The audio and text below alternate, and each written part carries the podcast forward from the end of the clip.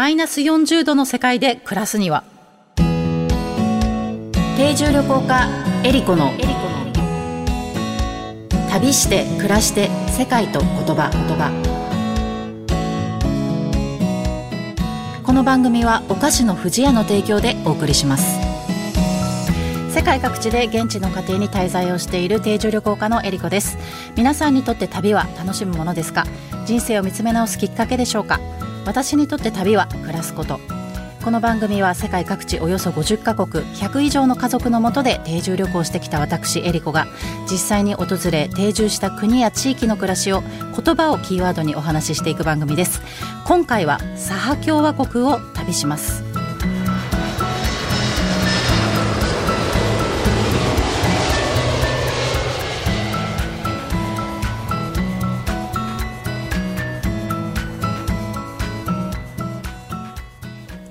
サハ共和国。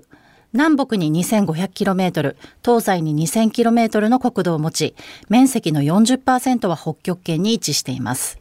地方行政単位としては世界最大で面積は日本のおよそ8倍にあたります。首都はヤクーツク。人口はおよそ100万人。鉱物などの天然資源が豊富で特にダイヤモンドの採掘量は世界一を誇ります。サハ共和国の土壌はすべて永久凍土。山がちな国土のため冬の寒さは極限に達します。1926年には氷点下71.2度に達し南極大陸を除くと世界最低気温を記録しました。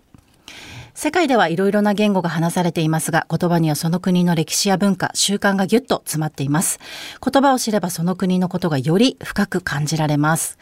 今回の旅言葉は、ティムニーです。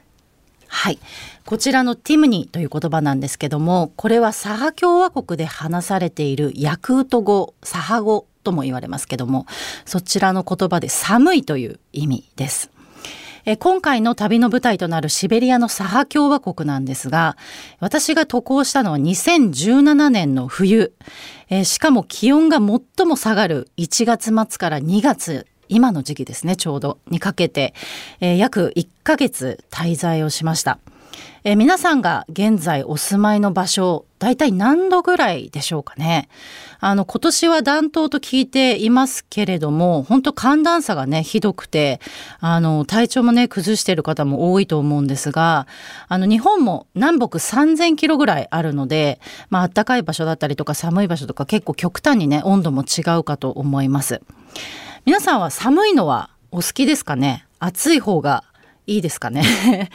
あの、私はですね、暑いのが結構苦手で、あの、実はこの冬の季節っていうのが一番好きで嬉しいんですね。もう一年中冬だったらいいのにと思って生活をしています。まあ、そんな寒いところが好きな私なんですけれども、あの、このサハ共和国に行った目的というのがですね、このサハ共和国の中に、あの、村が一つあるんですけれども、オイミヤコン村という村がありまして、そこが世界で一番人間が住んでいる場所としては寒い。村になるんですね。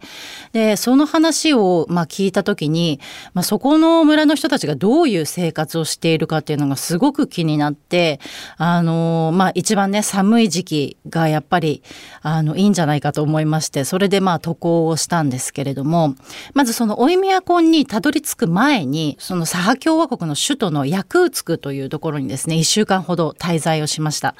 えっと、ヤクーツクというとなんかまあシベリアっていうとちょっと遠いねあの、イメージがあると思うんですけれども、実際ヤクーツクと日本っていうのは時差がないんですよ。で、東京から3000キロぐらいしか離れていないので、もしえ、直行便があれば多分3時間ぐらいで行ける距離だと思うんですね。で、左派全体の人口っていうのは100万人ぐらいの人たちが暮らしているので、日本でいうと仙台と同じぐらいの規模ですかね。で、ヤクーツクの首都には20万人の人たちが暮らしています。で、私は、えー、そこにですね、えっ、ー、と、ヤクーツクの首都に、まあ、一週間ぐらい滞在した時は、エレーナさんというですね、一人暮らしの女性のお家に、あの、滞在をさせてもらって、あの、50代前半の女性だったんですけれども、あの、顔立ちがですね、ヤクート人って日本人に似てるんですね。あの、アジア系の顔を、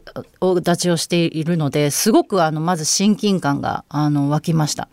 で、彼らが話しているのは、まあ、ヤクート語、サハ語とも言われるんですけれども、あの、それを母語にしていらっしゃって、で、彼女が住んでたのはマンションだったんですけれども、あのー、中はですね、内装すごいモダンな作りで、で、窓がこう二重になっていて、とっても、あの、あったかかったですね。だいたい30度よりちょっと低いぐらいかなっていうぐらいの温度が室内にはあったんで、だいたいもう T シャツであの、過ごしてました。ただ外気温は毎日平均マイナス40度前後。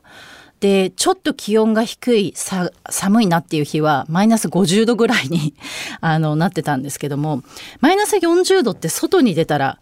どうなると思います？私はあの渡航するまで最低マイナス30度ぐらいしか経験したことがなかったんですけどそれはあのネパールでヒマラヤ登山をしている時にあの体験した温度だったんですけど、まあ、マイナス40度ってね本当に想像を絶するというかもう全くこう何を着ていっていいのかとかいろいろこう不安なことがね行く前にいっぱいあったんですけども結局あのノースフェイスさんが南極観測隊の方々がこう使用しているノースフェイスさんのジャケットをね持って行ってそれであの私は対応したんですけれどもあの実際ですねあの外にこう出るとなんかこう寒いっていうか急激な寒さはあんま感じないんですよね。でなんでだろうと思ってこうしばらく外でじっとしてたらすごい静かなんですよ。であれ風が吹いてないなと思ってでやっぱこう風がこうビューって吹くとそれだけで一気に体感温度をぐっと下げるっていうのが分かって意外とこう無風だったのであの盆地で多分こう山に囲まれていてこう風があんまり来ない場所なんですね。でだからこうじわじわと時間が経ってくるとだんだん冷たくなってくるっていう感覚がありましたね。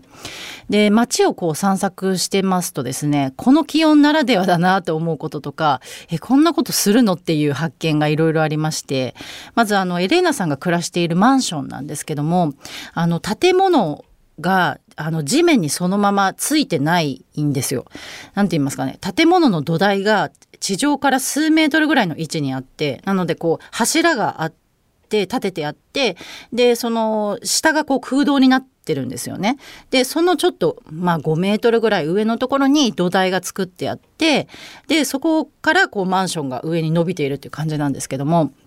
これは何でだろうと思ってあの現地の人に聞いたらそのヤクーツクの大地自体が永久凍土になっているので、まあ、200メートルぐらい地下が凍ってる状態なんですね。で夏場は1.5メートルから2メートルぐらいこう溶けるんだそうで、なのでこう地面を平らに保てないっていうことで、まあその直接ね建物あの建ててしまうとこう下が歪んだりとかってしてしまうので、まあその柱を立てて土台を作ってその上に建てるっていう構造になってました。で建物もね大体50年ぐらいしかね持たないというふうにおっしゃってましたけども。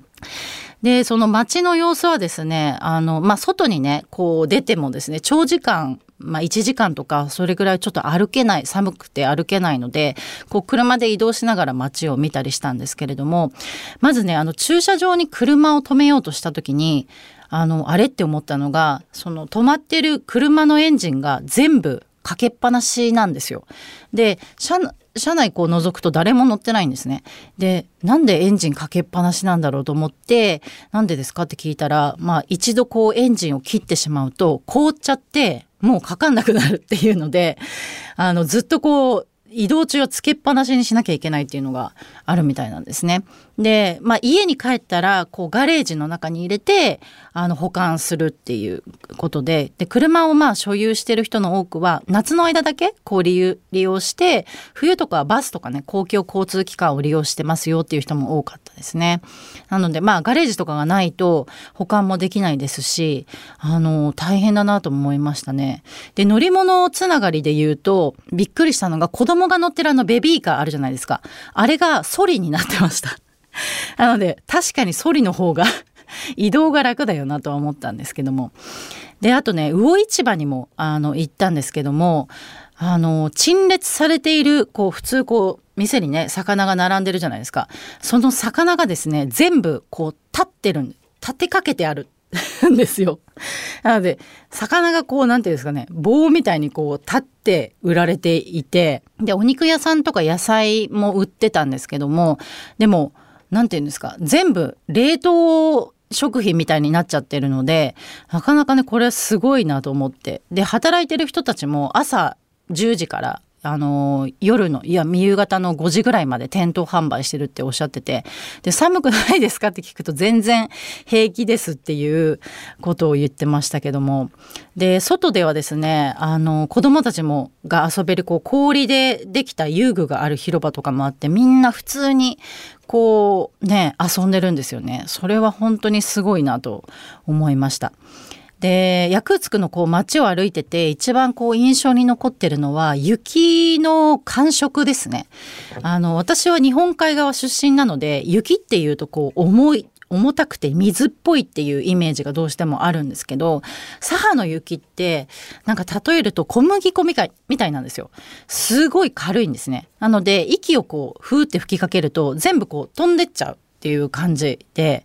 でこう雪を踏みつける感触っていうのもなんか小麦粉を踏んでるような感じで音が鳴るんですよキュッキュキュッキュ鳴るんですよ。でそして全然滑らないんですね。これなんかびっくりしたんですけどなんか滑るってこう雪と靴の間の摩擦熱で雪がちょっと溶けてこう滑ってしまうっていう仕組みらしくってでまあそれも溶けないので寒すぎて全然こう滑らないっていうへえこれはなんか面白いなと思ったんですけれども。まあこういうね寒い中で生活をしている彼らなんですけどもじゃあ一体何度ぐらいになったら彼らは寒いと感じるんだろうなと思って何度ぐらいが寒いと感じますかって聞いたら大体まあ45度以下になったら寒いって感じるって答えた人が結構多かったですね。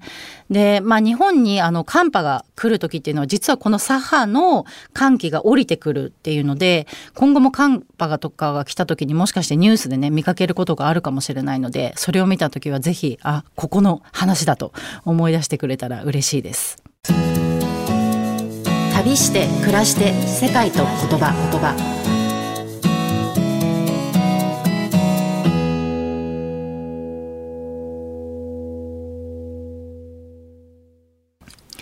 ここでお知らせです。私、エリコのコラムが掲載されている富士屋ファミリー文化研究所のウェブサイトでは、キッズイラストやファミリーエピソードを募集中。毎月ご応募いただいた中から一部をサイトに掲載し、ファミリーエピソードはお菓子のプレゼントもあるので、ぜひ応募してみてください。私、エリコのコラムでは世界のお菓子をご紹介。ペコちゃんとの旅で出会った素敵なお菓子を毎月ご紹介します。この他にもオリジナル壁紙カレンダーがダウンロードできるコーナーなどもあります。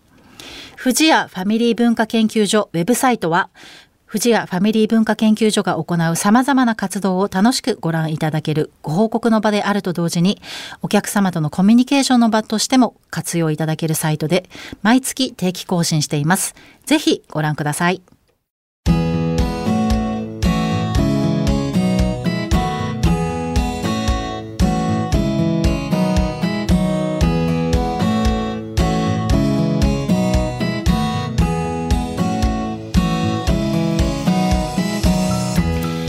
では皆様からの質問やコメントリクエストも大歓迎です。旅についてや海外の暮らしについての質問あなたの旅への思いなどをお送りください。メッセージの宛先はメールアドレス eriko.joqr.net までです。